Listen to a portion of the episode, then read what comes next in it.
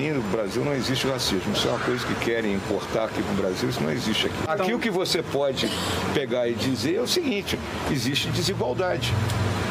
A fala do vice-presidente do Brasil, general Hamilton Mourão, veio logo após o espancamento, a asfixia e a morte de João Alberto Freitas no estacionamento do supermercado Carrefour na semana passada.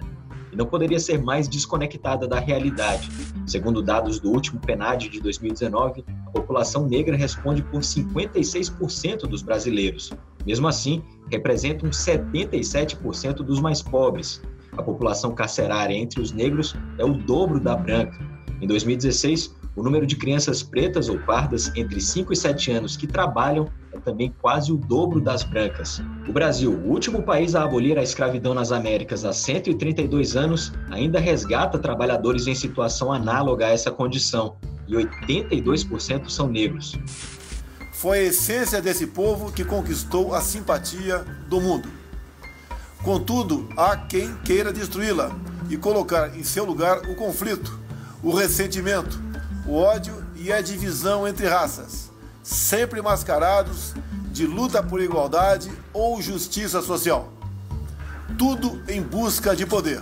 Na Câmara dos Deputados, apenas 25% se declaram pretos ou pardos. Entre funcionários públicos, apenas 17% dos médicos são negros. Um levantamento do Conselho Nacional de Justiça apontou que na magistratura brasileira apenas 15% dos profissionais são pretos ou pardos. Segundo o Instituto Locomotiva, baseado no PENAD, o salário médio do homem branco é por volta de R$ 3.500, enquanto do homem negro não chega a R$ 2.000. E não é um problema de qualificação. Entre negros e brancos com ensino superior, a diferença salarial chega a 31%. O abismo na renda pode ser ainda maior se comparado entre mulheres negras e homens brancos, Exercendo a mesma função, a diferença de rendimento salarial pode chegar a 159%. E quem é negro no Brasil tem quase três vezes mais chance de ser assassinado do que um branco, como foi o caso de João Alberto Freitas na última quinta-feira.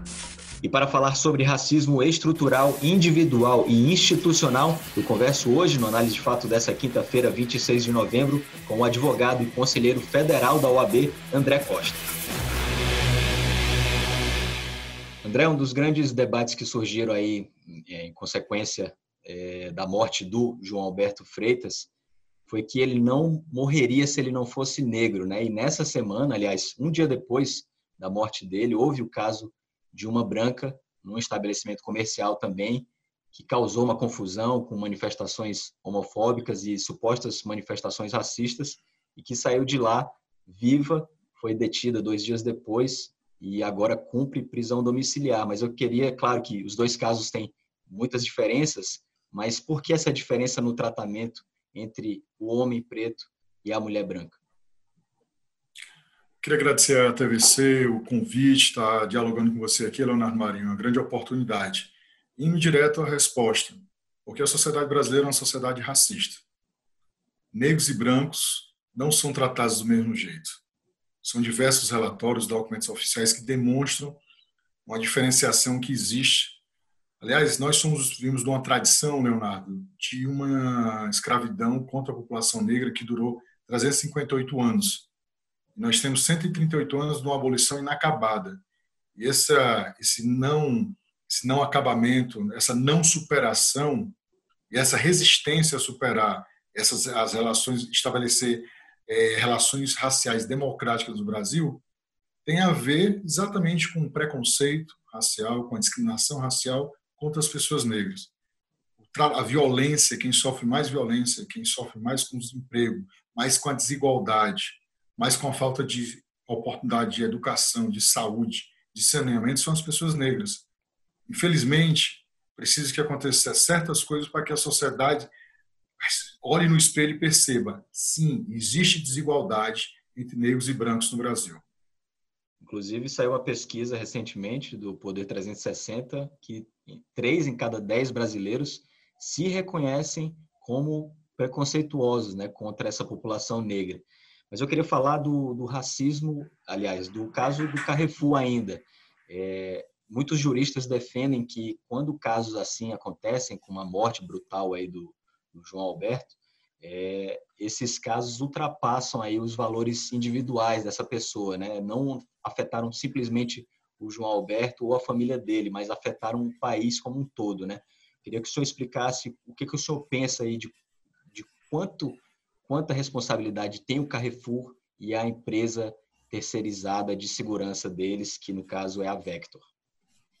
Eu acho que tem que haver diversas formas de acionar o Carrefour, a empresa terceirizada, deve ser acionada pela família da vítima direta da violência racial, mas ali tem vítimas diretas e indiretas.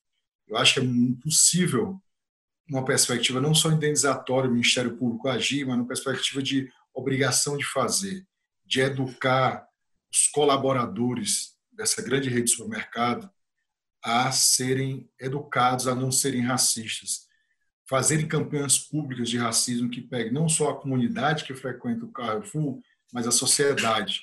Eu acho é preciso, mais do que nunca, que a iniciativa privada, o tão famoso mercado, também tenha corresponsabilidade para construir uma sociedade livre, soberana, que combata desigualdades e toda forma de preconceito.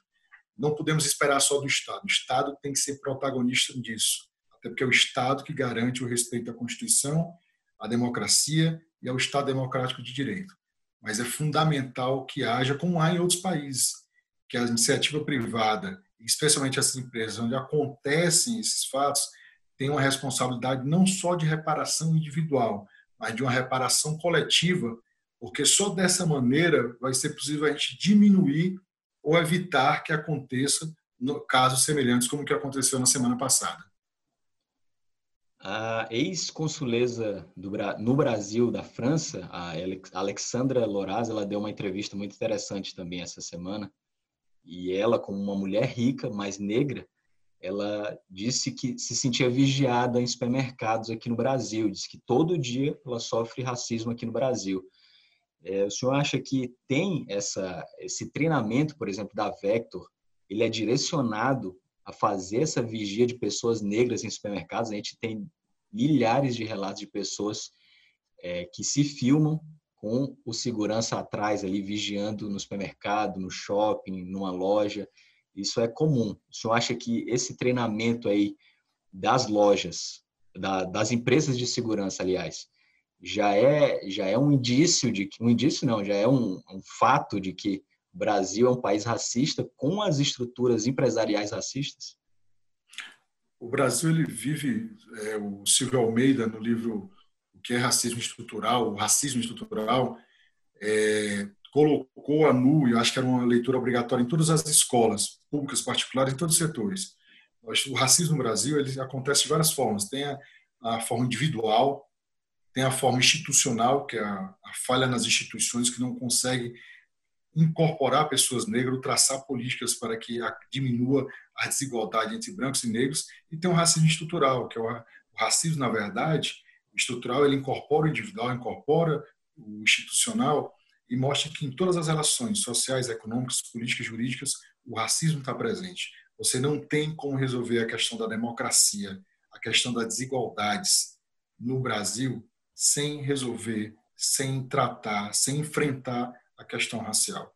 Eu vou lhe dar três exemplos rápidos aqui. Tem uma obra muito famosa de uma estudiosa do Rio de Janeiro, que é o, o título do livro é Elemento Suspeito. As nossas forças de segurança são treinadas para até que o elemento suspeito é sempre uma pessoa negra. Eu conheço uma professora no estado do Ceará, foi a primeira professora doutora em sociologia negra sempre respeitou as tradições africanas e se vestia é, valorizando a sua herança cultural que veio da África. E andava com bolsas grandes e tal. Não teve uma vez que ela não estava em shoppings da capital que ela sentia que sempre tinha um segurança seguindo ela, entendeu? Sempre olhando o que ela, como ela portava, como estava a bolsa dela.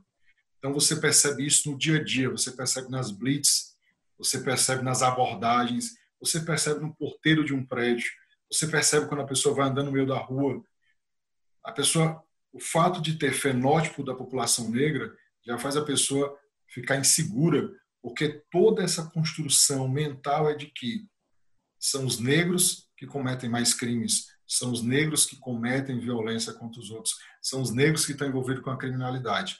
quando na verdade isso é uma construção que até a ciência já abortou. Isso vem do começo do século, porque tinha uma ideia de que a pessoa negra, aqueles que cometiam crimes, tinham um crânio dessa maneira, tinham um fenótipo dessa maneira e sempre levava para as pessoas negras, que teve a teoria do embranquecimento, que não colou. Por isso que Gilberto Freire foi revolucionário naquela época ao falar da miscigenação. Só que a miscigenação também teve um problema, que era você esconder as diferenças. As diferenças ela tem que ser apresentadas. A diferença tem um valor educacional, tem um valor cultural. O que nós não podemos permitir é que diferenças, negros, brancos, indígenas, asiáticos, ou seja, de qualquer nação, qualquer é, diferença étnico-racial, se transformem em desigualdades. Então é preciso também combater isso. O que ela passou, o que essa representante francesa passou no Brasil, é o que a população negra passa todos os dias. Se alguém tiver dúvida, leia os relatórios sobre juventude, o extermínio da juventude negra. Escute as mulheres negras, o que elas passam, as piadas, as piadas que o professor Adilson Moreira escreveu até um livro que é o racismo recreativo. O nosso preconceito, Leonardo, cidade de discriminação, se transforma até em piadas que as pessoas acham que não fere a dignidade dos outros. Então, o racismo no Brasil ele se, se, se articula de várias formas. E nós temos que ter a força para combater todas essas formas e diferente do que o, o vice-presidente da República falou, que é um equívoco muito grande, eu quero deixar isso claramente. Não esperava que um general, que em tese deveria conhecer a nação, saber como é a nação, dizer que no Brasil não existe racismo. Existe, ele sabe disso. Bastaria fazer uma pergunta simples: quantos generais negros ele conhece? quantos almirantes, quantos ministros, quantos engenheiros, quantos médicos, quantos advogados. E aí vim dizer que no Brasil não existe racismo, é uma forma de querer, é um negacionismo, aliás, um negacionismo que é a marca desse governo. Negacionismo que começou desde a história do combate à pandemia sanitária, ao combate à Covid-19 e deságua nessas coisas mais, mais óbvias. O mito da democracia racial há muito tempo foi derrubado seja pelo cotidiano, seja pelos estudos, para lembrar aqui, do sociólogo Florestan Fernandes, que estudou profundamente as relações raciais no Brasil. Então, essa ideia de que não existe o racismo é o mito da democracia racial tentando se renovar, renascer. Aqui não é os Estados Unidos, é não. Aqui não é a África do Sul, mas já foi muito pior. Em alguns momentos aqui, mesmo sem ter esse apartheid que teve na África do Sul e que tem nas relações americanas, você vê que a violência racial aqui é muito mais grave. Só para terminar esse momento, Estados Unidos, para as pessoas terem uma ideia, só tem 13% de negros. Lá tivemos diversos governadores negros, senadores, deputados e um presidente da República, que foi oito anos, Barack Obama, e agora elegeu uma vice-presidente mulher e negra. E aqui no Brasil? Então, aqui, algumas relações são muito piores que lá fora. Porque aqui as pessoas conseguem, jogam para debaixo do tapete o preconceito e a discriminação, quando na realidade a gente tem que tirar debaixo do tapete para poder combater essas relações.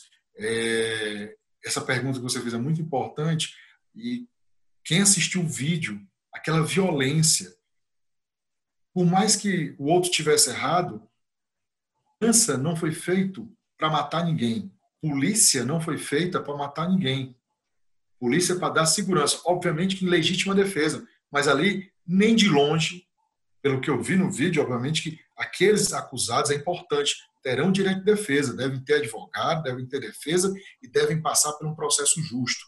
Agora, o que nós vimos pela um processo justo no sentido de um devido processo legal.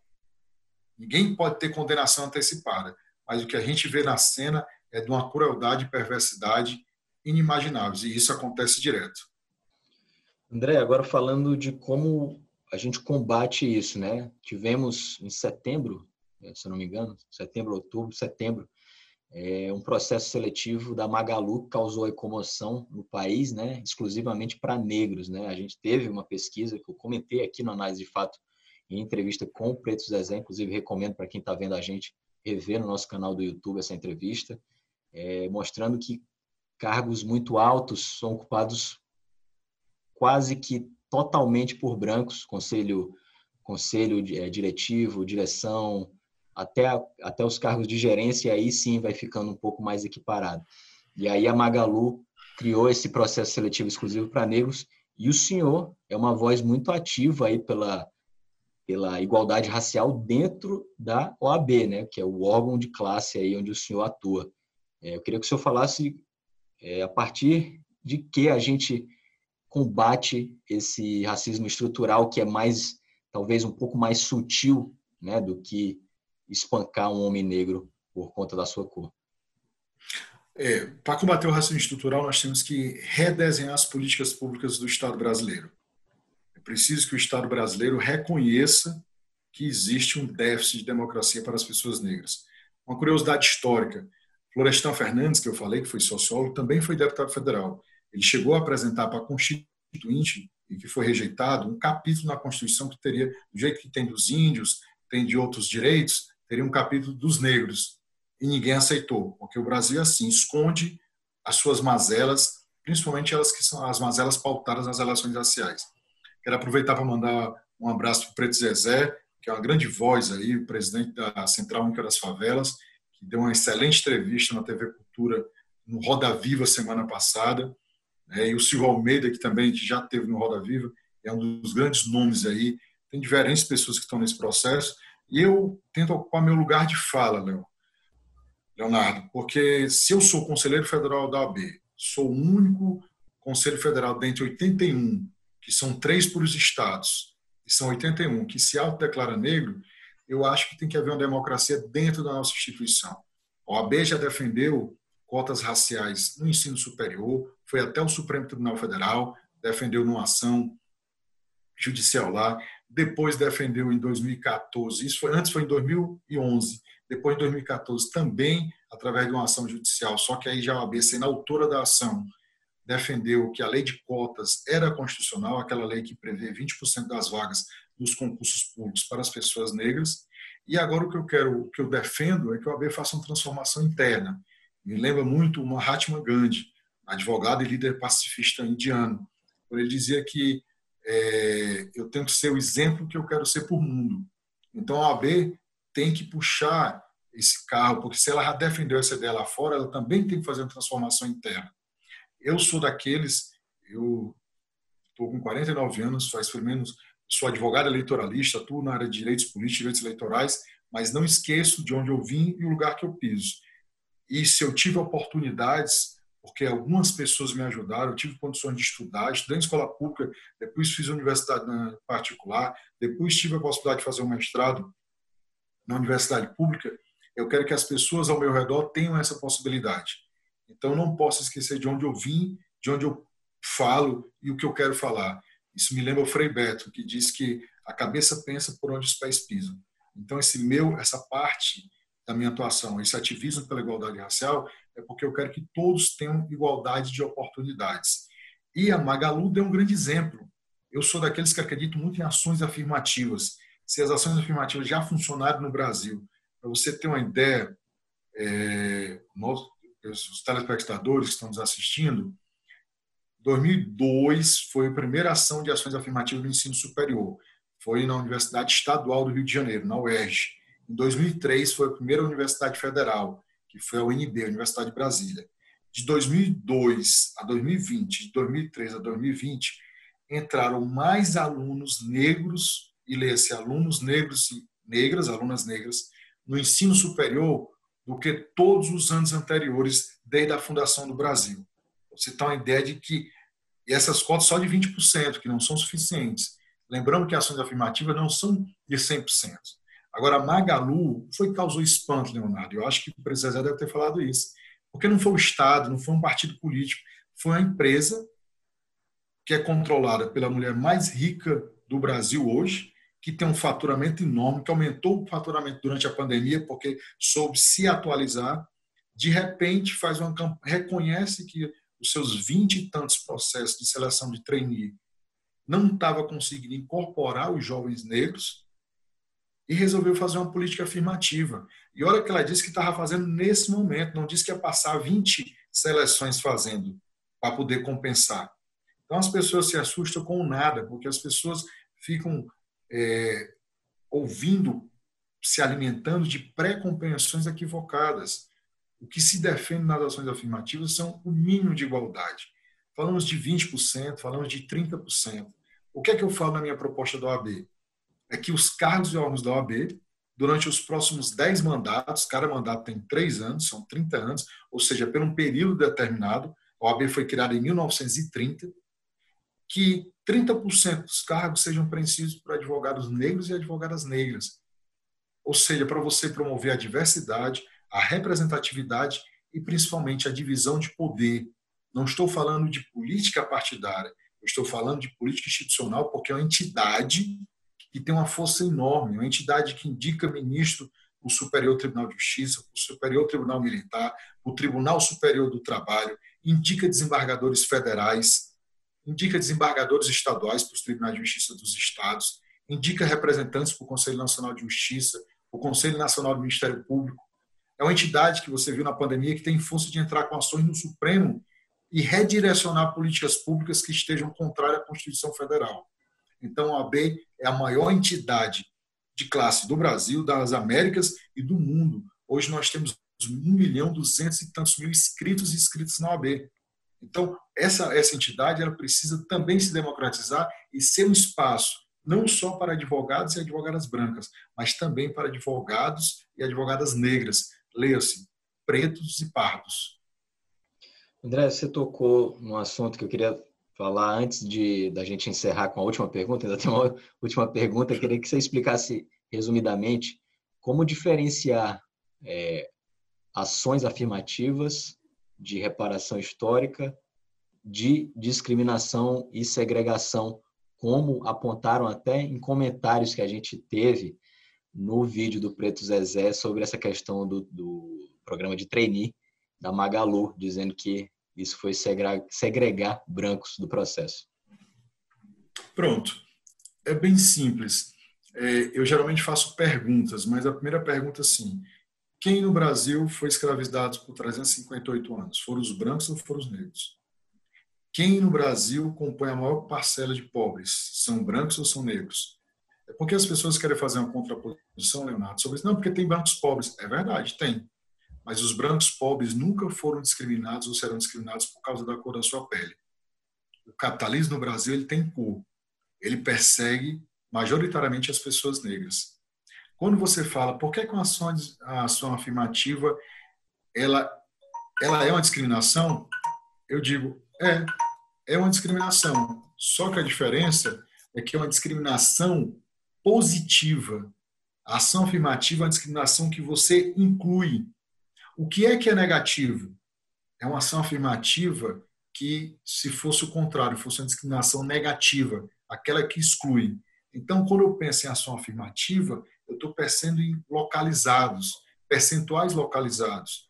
Aí diz assim, não, mas esse da Magazine foi todo a seleção trainee foram só para negros. Sim, mas eu tenho que analisar quantas seleções de trainee já foram feitas, quantas pessoas brancas já foram acolhidas pela Magazine Luiza e quantas negras foram. O que a Magazine Luiza está querendo é equilibrar, porque se só selecionou várias pessoas brancas e poucas pessoas negras, está fazendo a seleção para equilibrar. Quando a gente fala de ação afirmativa, é exatamente isso, é uma política especial, política focalizada para você diminuir as desigualdades não é de hoje, Leonardo, e você sabe disso, por isso que nós temos a Lei Maria da Penha, tem um Código de Defesa do Consumidor, tem a previsão de 5% para pessoas com deficiência física nos concursos públicos, é que para você promover a igualdade entre desiguais, é preciso você tratar desigualmente para poder alcançar a igualdade material. Essas pessoas se apegam à igualdade formal. A igualdade formal não é suficiente para promover reparação, para vencer o racismo estrutural. É preciso que você tenha políticas que possam igualar, diminuir, ou melhor, eliminar essas distâncias abissais que há. E para você ter isso, é preciso que você tenha políticas que tratem desigualmente as pessoas. Você não pode querer. Por que, é que você tem uma, uma delegacia de violência contra a mulher? Por que, é que você tem a violência contra a delegacia de combate à violência contra as mulheres? porque as mulheres são as vítimas preferenciais de violência doméstica e violência familiar. Então, você precisa ter mecanismos que trate diferente, exemplo, para serem acolhidas. Por que, é que criar a delegacia da mulher? Porque certamente a delegacia, que só tinham homens, não acolhia corretamente as mulheres vítimas dessas violências. Então, numa sociedade desigual como a nossa, seja por questão de sexo, seja por questão de gênero, seja por questão de raça, é preciso criar mecanismos que possam promover essa igualdade. No Brasil, as pessoas precisam, é, e vou concluindo, as pessoas precisam entender, ler o processo histórico, perceber o dia a dia e se olhar com sinceridade. Tem ou não tem? Porque diz assim, não, o problema é, é de, só de pobreza. Se fosse só pobreza riqueza, alguns negros que estão na classe média ou que conseguiram conquistar um espaço e conseguiram ter maior renda, não seriam discriminados pela sua cor da pele. No Brasil, a questão da classe e da raça se atravessam.